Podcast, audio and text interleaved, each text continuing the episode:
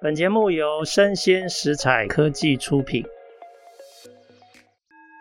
新创除了热血创意与活力，其他重点让长辈告诉你。欢迎收听《杨家长辈经》，未来的新创拼图。各位听众，大家好，今天很高兴邀请到一位认识好多年的朋友，他是马博科技的创办人顾伟阳。来，伟阳跟各位听众打声招呼。哎，大家好，我是马博科技顾伟阳。是我认识伟阳好多年了，最早认识他的时候，他还在台大的教室创业哦。那在我心目中是一个这个理工阿宅哦。不过这几年的历练下来，我觉得他已经是产业的领域专家了哦。那照例我们跟这个大家介绍一下。那我想问一下伟阳，你在呃创业之前你是做什么？那后来什么样的因缘际会，你决定走上创业？呃，我毕业后就当完兵就直接创业了嘛。那那时候主要是十年前，现在应该有十年前了。那时候就母亲节，想要买一个礼物送给我奶奶。那就想说带他去吃大餐，那阿妈就说我牙齿不好，没办法吃大餐。那我说阿妈，那我们出去玩。那阿妈说她坐轮椅其实不太方便。那我就发现要让小时候带我长大的阿妈要让她开心，其实有一点困难。我直接问她阿妈你想要啥？阿妈你想要什么？那阿妈就跟我讲说她只想见到我。那听到的时候其实有点吓到，因为我觉得我算蛮常回家的，可是对阿妈来说可能还不够，因为那时候在大学念书是在外县市嘛，没办法每个礼拜回家。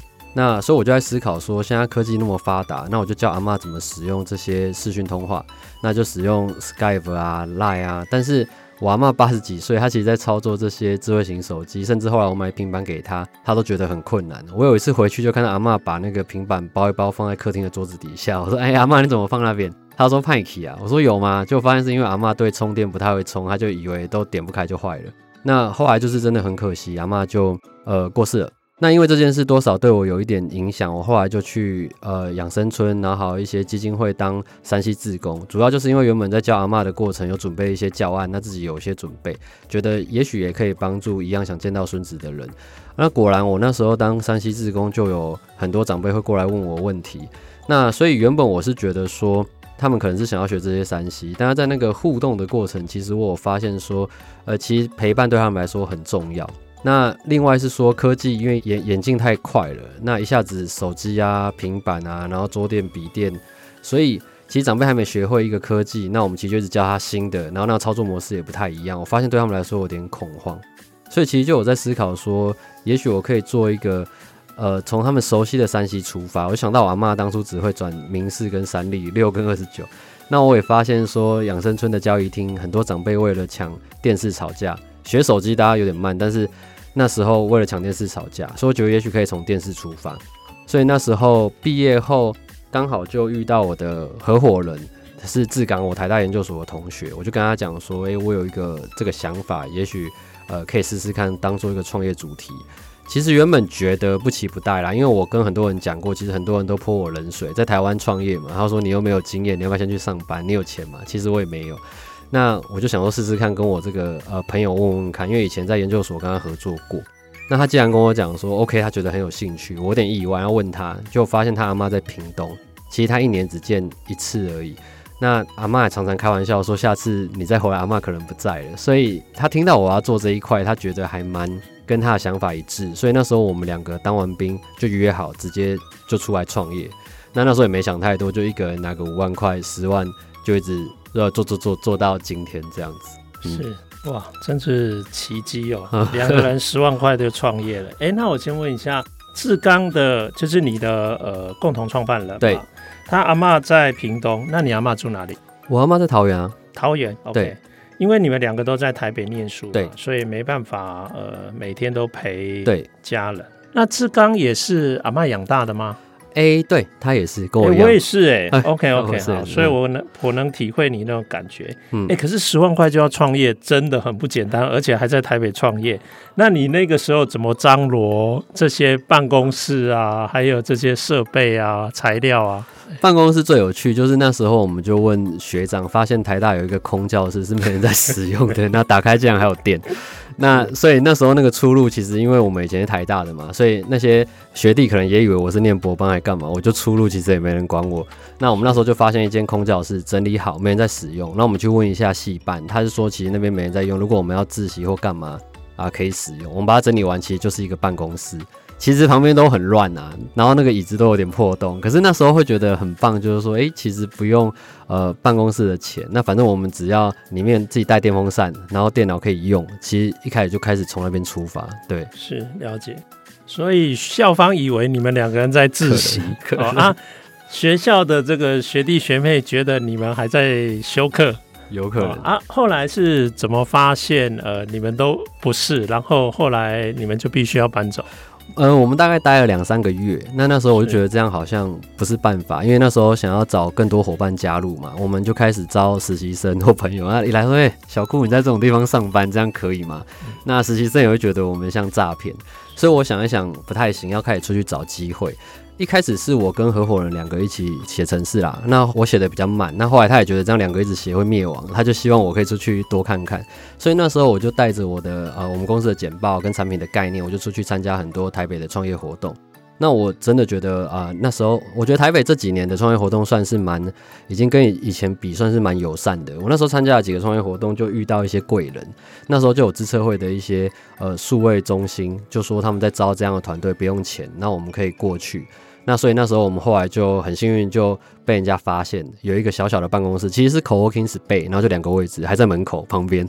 但那时候觉得很棒，就是有这样的位置，而且我觉得更重要的是那边有很多创业家。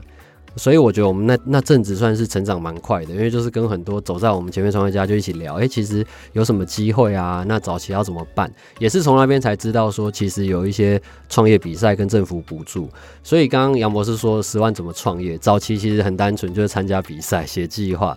那第一年很幸运就被我们弄一弄，拿了一百多万，所以公司就其实就这样撑住了，这样子。嗯。真的是，哎、欸，我觉得这真的是台大车库精神。嗯，我觉得真正的车库就是在那个被闲置、被遗忘的空教室里面。然后你们这样就开始创业。那等到搬出来以后，真的也没什么钱，然后就去共享空间，去用那边的设备，然后靠奖金对来开始创业。我觉得这是真的是很厉害的创业精神哦。那我想要请问，就是说你当初决定呃以长辈的需求为创业主题，那你可不可以跟我们分享一下你的这个产品跟服务一定有一些演进的历程嘛？哈，你大概可以分成几个阶段？呃，分三个阶段好了。OK，第一个阶段主要是我们当初就是要解决阿妈的问题嘛，那她想要从电视跟我联络，所以我们想要做一个电视。可是电视其实我们那时候在思考，电视成本很高，而且很多人家里的电视都不太会换，都用二三十年，所以那我们就发现可以做机上盒，所以那时候我们就做一个机上盒，然后可以跟各式的有线电视做串接。那那是我们一开始创业，就是硬体创业。那有这个硬体加上镜头、遥控器，我们做了一个很大的遥控器，那这些串接其实很方便，他按下去，第一台可能就可以打给他儿子，第二台打给他孙女，那第三台还可以回去他原本的电视。其实我觉得那时候重点是不用切换 HDMI，就小小的细节，因为那时候其实很多产品要切换 HDMI，对长辈来说就是困扰，他们只是想要转台跟声音。所以早期我们第一步是这个，我觉得第一步这个现在回头看是有点傻，因为那时候其实公司快倒闭了，那时候赚到的钱都在处理硬体嘛，那时候台湾没有公司要帮我们，没有工厂要帮我们做，那我们那时候怎么办呢？我就发现其实中国有一些工厂，我就写信跟他们说，我是台湾的新创公司，可不可以给我机会，不要一次买一千台，因为他们至少都要一 K 嘛。那我那个老板就说，如果你现在愿意飞过来。跟我解释你的创业理由，那也许我会考虑。那我真的买机票就直接飞过去。那后来他真的是一百台一百台这样跟我们收钱，所以后来创业就这样开始。那初期其实很辛苦啦，一开始成本就是其实你没办法赚钱，然后长辈还要帮忙安装。那时候我印象很深刻，就中南部很多长辈买，我都要固定聚集在一个周末，然后我就跟志刚两个搭火车下去装，然后再来回。所以你可以想象，其实根本没有。赚什么钱？可是我觉得对我们来说是很重要的养分，就是你其实都到第一线，尤其是我跟我的合伙人第一线，了解很多需求，然后状况，知道产品怎么改进。那后面很幸运，其实做一做就是呃遇到天使投资人加入。那另外更幸运的是，我觉得是进入到创业的第二阶段，是串流平台的竞争。那有线电视开始转型，所以他们把他们原本的盒子单向的盒子是 Linux 系统的，那变成安卓系统。那其实马博机会就来了。我以前其实是要自己生产盒子，那刚好很幸运，这个其实是我在创业没有看到的一个趋势啦。我我必须承认，是我创业下去以后才发生的。那很幸运，那有线电视转型以后。那些盒子，我发现我们可以利用，我们就寄信跟这些有线电视讲。那没想到一拍即合，因为对他们来说，他们以前是传统产业嘛，就是单向播节目。他们其实想做这些新的软体啊、新的服务，他们也没有经验，无论是科技或者是英法相关，尤其是他们的用户又大部分是五十岁以上，所以他们觉得也许可以给这个小团队一次机会。所以，我们第二阶段其实就是有一个台中的有线电视，呃，先给我们一次机会。那他那时候是说，如果我们愿意来台中，他就愿意把我当成主力商品来推广，因为他说台中比较少新创团队。那这个对当时的我来说，当然是非常有诱因啦。所以我们那时候就开了董事会、股东会，全公司就这样直接跑到台中。所以我们公司现在其实是在台中这样子。那后来有线电视也是很幸运，从一家有线电视给我机会，第二家、第三家、第四家有线电视就全部挤满了。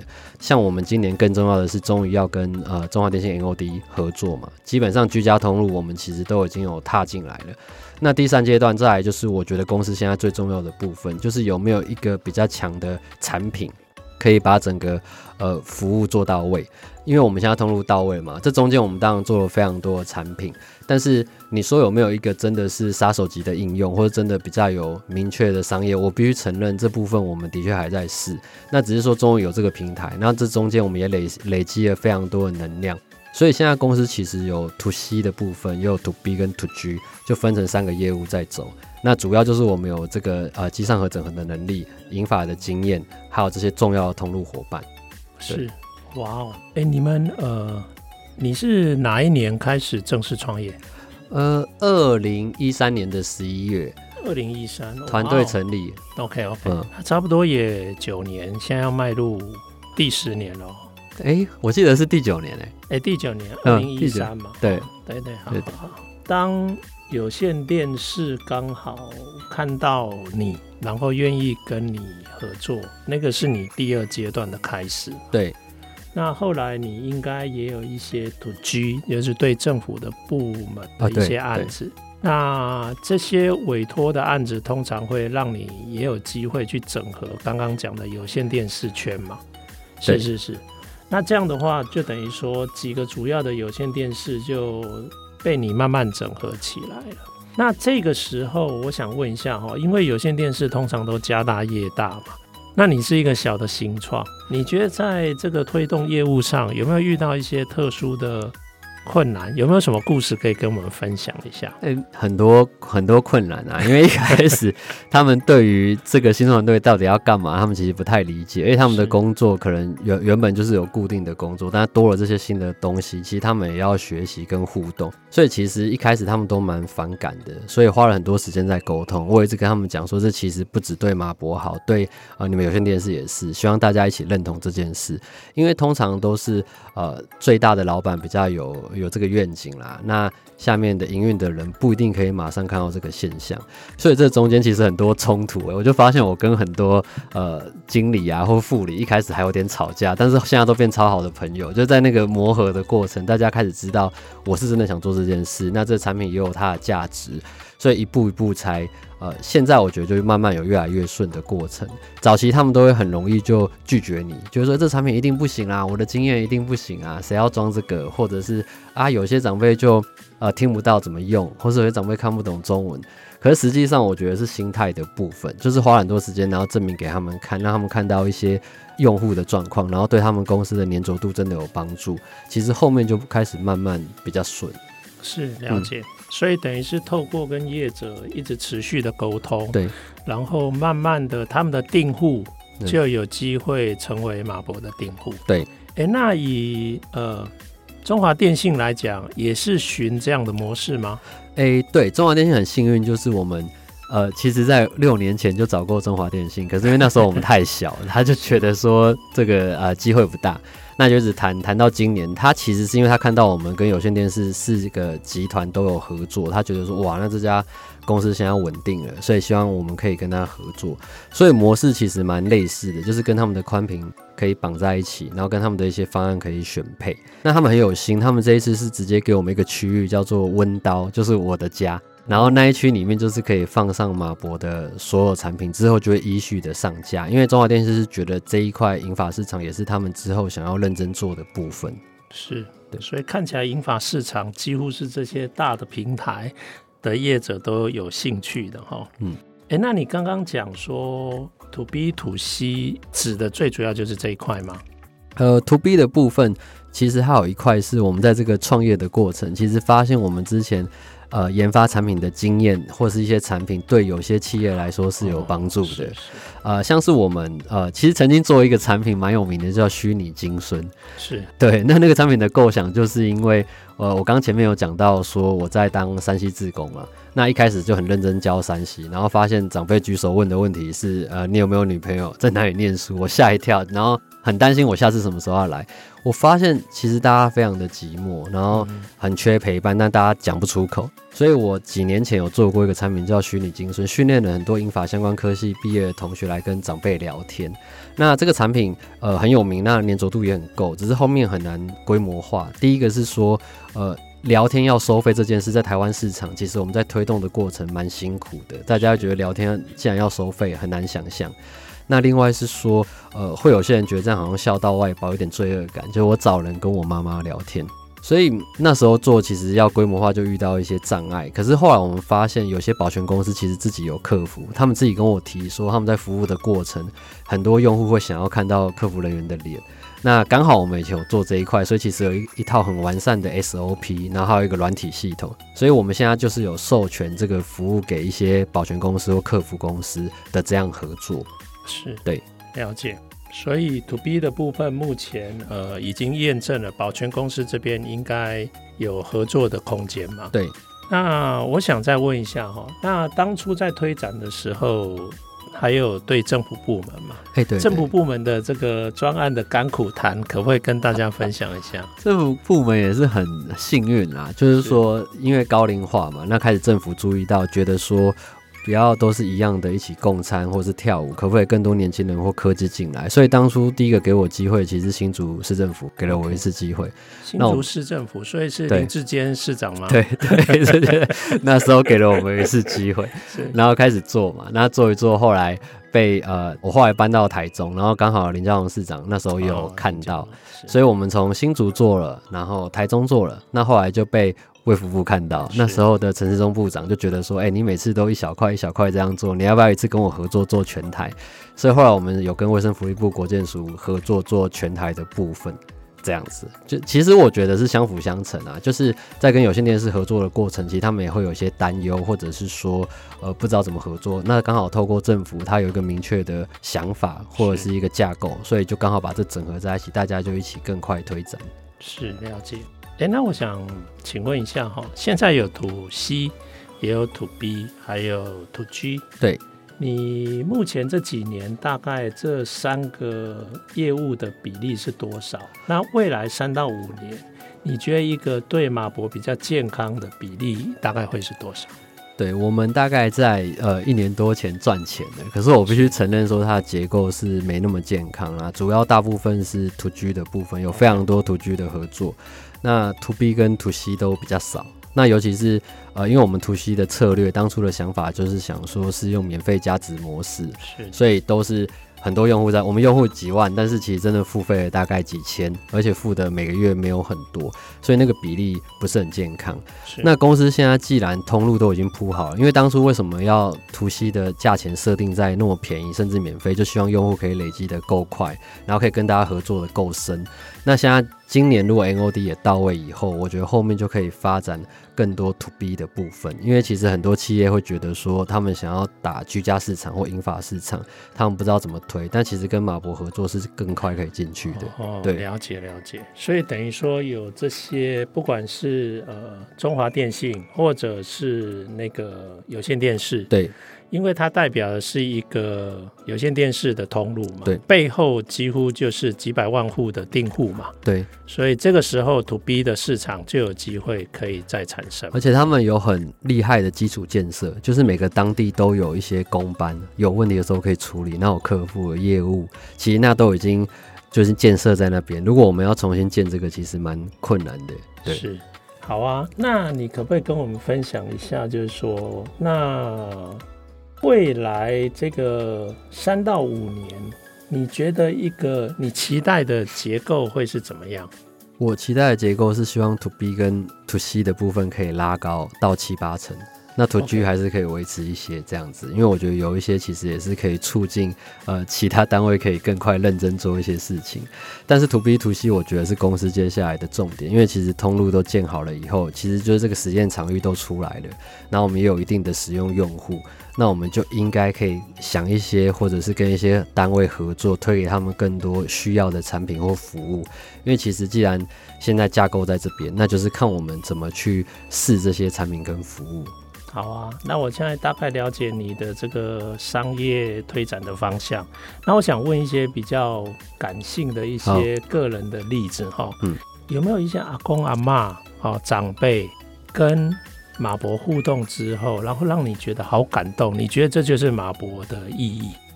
呃，就是我们会有一些忠实用户，尤其是长辈，是那。几乎我推任何产品，哇，他都是冲第一个。我真的觉得有他们真好，就是让我觉得每个产品好像都有机会、有希望。后来我去了解一下，因为既然是忠实用户，想了解一下为什么他们那么常使用我们的产品。那在那个互动的过程，我就觉得。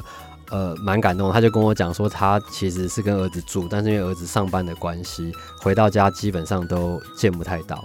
那他一个人其实呃，就太太过世以后一个人住，那家里附近也没有什么据点，住在比较偏乡的部分，所以其实他觉得每天醒来有一个马博的节目、马博的服务，对他来说是一个生活上很重要的粮食，所以他都会呃很希望我们继续可以维持下去这样子。那另外是我早期有做过一个，是我到现场去安装，然后是一个奶奶，一个女儿，国外女儿买给她，那我就帮她把这个设备装起来，然后就联络她加拿大女儿打进来电视电话。那打进来以后，我想说他们应该会很热烈在聊天，结果两个既然就是对看都没讲话。那我说是我的设备有问题，还是收音有问题？我说哎、小姐小姐或奶奶发生什么事？就那小姐在电视的另一头，就把手比一个虚的动作，这样子。嗯、那我都不知道怎样，然后我们就挂掉了。那后来女儿跟我讲说，她只要一讲话，她妈妈就会哭得很严重，因为他们其实已经嫁到呃加拿大以后，已经很久没见了。因为奶奶其实不太使用 3C 产品，是，所以奶奶其实。呃，后来听说就是很常在做这些互动这样子，所以我觉得像这些经历都让我觉得，呃，虽然当初自己的阿妈就是呃没办法，但是如果我们的产品对一些其他人的家人有帮助，其实也是蛮有价值的。是，嗯、感觉好像科技造福了人生哦，对 很像是一个阿妈的任意门。虽然金孙跟女儿是远在国外，但是还是有机会可以常常碰面。嗯，是了解。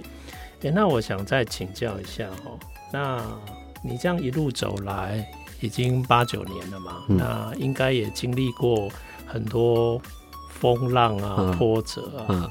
哎、欸，你跟你的创办人是怎么一起度过？你们难道从来都没有意见分歧或吵架的时候吗？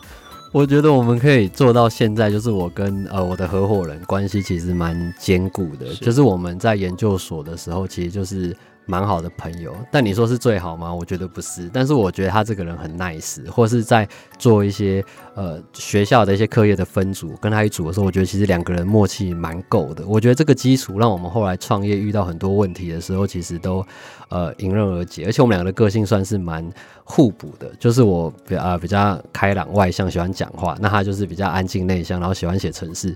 所以其实这样合作，我觉得我们一开始就讲好说，如果公司有五十趴五十趴的东西，就是听我的，但是如果是呃工程上听他的，那工程以外都听我。但如果有分歧的时候，我们其实有讲好，我也很谢谢他啦，因为其实他有他的老二哲学，他一直觉得他不要当最大的，然后他觉得他可以呃就做一个从旁观者的角度来协助我做这件事情。虽然我们虽然是共同创办人，可是其实他很支持我。那讲私下的更好玩，是因为他后来跟我的堂妹在一起，因缘际会，我没有特别介绍，但后来在一起，所以我们其实现在已经有点家族企业，我们两个感情就是，呃，有这样的一个过程。那我们中间，我承认我们也有吵过架，很长啊，我们吵架也会有过摔东西啊，或者是一些呃比较激烈的状态。可是我们有讲好一件事，就是出了会议室的门之前一定要和好，是这样子。就你有什么不爽，你就讲出来，不要放在心里。我觉得这件事对我们两个蛮有帮助的，就是我们两个真的有状况，就是在会议室，然后就讲超久，可能就讲到晚上十一十二点，要讲完出这个门，就是就继续开，继续前进这样子。是了解。嗯哦，我只觉得这个呃，伟阳啊，我都叫马博队长哈，真的是蛮厉害的，自己无师自通哈。我以前常说哈，你要找人才哈，不是花钞票，那不然就是印股票，没有的话就印结婚证书。结果他没办法印结婚证书，他把自己的表妹给嫁出去 了，刚好刚好把他送出去了哈。所以这也是类似像产生一个更紧密的这个关系。哎，那我想请问一下，你现在团队总共多少人？十五个，十五个人。那以核心团队，所谓核心团队，就是会在经营管理上，大家会互相商量的，有几个？大概有呃五六位，五六位。对，OK，好。那哎，那我想哎，请问一下，呃，上一次好像。记得依稀记得你的太太本来是你的员工嘛？啊、哦，对对对对对对，是，所以这又是一个连股票都不发，直接发结婚证书的例子哈。可不可以跟我们介绍一下当初怎么 recruit？呃，这个呃，现在是你太太嘛？以前是前以前的员工啊，后来怎么？最后决定结婚，他其实就是走一般的管道啊。他那时候就是刚毕业，然后看到我们呃那时候社会企业很流行，那我刚好参加社企流。那他那时候找工作，因为他社社会系的，那他就会想从那边找工作，然后看到我们公司就跑来应征这样子。那那时候他对我们来说蛮重要，因为我们公司大部分是科技宅男。那有他以后就开始公司开始带入很多社会系或社工系，而且他对于这部分非常细心，然后也会制定很多规则。那所以我觉得他对我们公司来说是非常重要。呃，会刚好在一起，我觉得可能也是刚好，就是我那时候是疯狂创业家。我们其实早期创业是一到七都在上班的，因为你知道十万块创业没领薪水嘛，那你就会觉得说希望公司赶快成功，所以其实早期上班时间都是非常恐怖的。但后来又改成一到六，但是你看像我这样子，基本上很难有很多社交，那就常常跟他呃很多互动以后。觉得好像也可以一起，就是继续走这样子。那我也很幸运啦，因为我觉得有他加入，其实对。呃，这间公司变化很大。如果我只有我跟志刚、马博，应该不会是现在的样子。对，是了解。嗯，我觉得真的都是到处找互补啊。嗯、你还蛮会找拼图片的哈、哦，跟你的创办人这个黄志刚等于是专长上的互补。嗯嗯。哦，听说他的技术很厉害。嗯。然后你跟这个呃你太太，这个算是另外一个专长的互补，因为他擅长人际之间的。是是是。好啊。哎，那我另外一个关系人想要问哦，其实你历经这段呃发展的过程，也有不少的投资人都参与了嘛？嗯，那你跟投资人的互动的呃经验谈，可不可以分享一下啊？呃，还还蛮幸运的，早期是。就真的是天使投资人，那他就说他想要投资台湾的企业。我觉得我现在回想创业的过程啊，我觉得第一个应该都是最难的，因为第一个毕竟你没有成绩嘛，那前面也没有任何外部投资人，就是一群。人自己付钱，这样然后加奖金，所以其实风险是最大的。所以那时候有人说想投资我的时候，我就觉得你是诈骗集团嘛，然后我可能讲两次就就就想投资。但他那时候其实很看好这个银发产业，然后他们呃家族也是有背景，然后希望可以做一些跟乐龄相关的。所以聊了几次以后，其实一样，就是他有阿嬷，然后他阿嬷也是带他长大。我觉得这这部分算是做好事有好报，所以他那时候就直接投资进来。那第一个天使投资人对我们呃其实蛮好，到现在都还是跟我保持很好的互动。那后面当然随着公司这样走，开始有一些比较呃，譬如说有线电视的投资人或者是机构的投资人进来。那我自己那一天也跟志刚在聊说，我们公司可以走到现在，真的很感谢呃这一群投资人。其实投资人对我。都还蛮呃包容的，不管是想法上，大家都会给我建议。可是其实最后大家还是会蛮给我机会的，也都跟我说，呃，会投资我们，主要就是看中我们的一些想法跟理念嘛。那当然会有一些经验的建议，但其实大部分都还是尊重我们公司的想法。那所以这段过程有时候会遇到一些挫折啊，或者是一些挫败，或者一些错的决定。可是我觉得大家都还蛮。就是包容，给我很多机会，觉得我们是有学到一些经验。那其实大家也帮我们拉了很多的呃关系人，然后也会拉了很多投资资源。所以其实我觉得这个很重要。当然，我承认我早期有跟志刚聊过，说要拿人家钱的时候晚上睡不着，说还是不要拿了。我觉得压力有点大，怎么每个每几个月就要报告，这样子很怪。可是后来我发现，只要你充分沟通，其实是没有问题的，而且有时候会得到非常多经验。所以我现在其实对这些投资人都还蛮尊重的，然后也很常互动。只要一有一些比较关键的事情，其实我几乎一轮都会联络完这样子。是了解，你看你已经不是当年的那个 理工仔了哦，你现在在人情世故上也变得更成熟了。是，哎、欸，那我想请你想象一下哈。如果未来马博的十年，你希望十年后马博变成一个什么样的公司？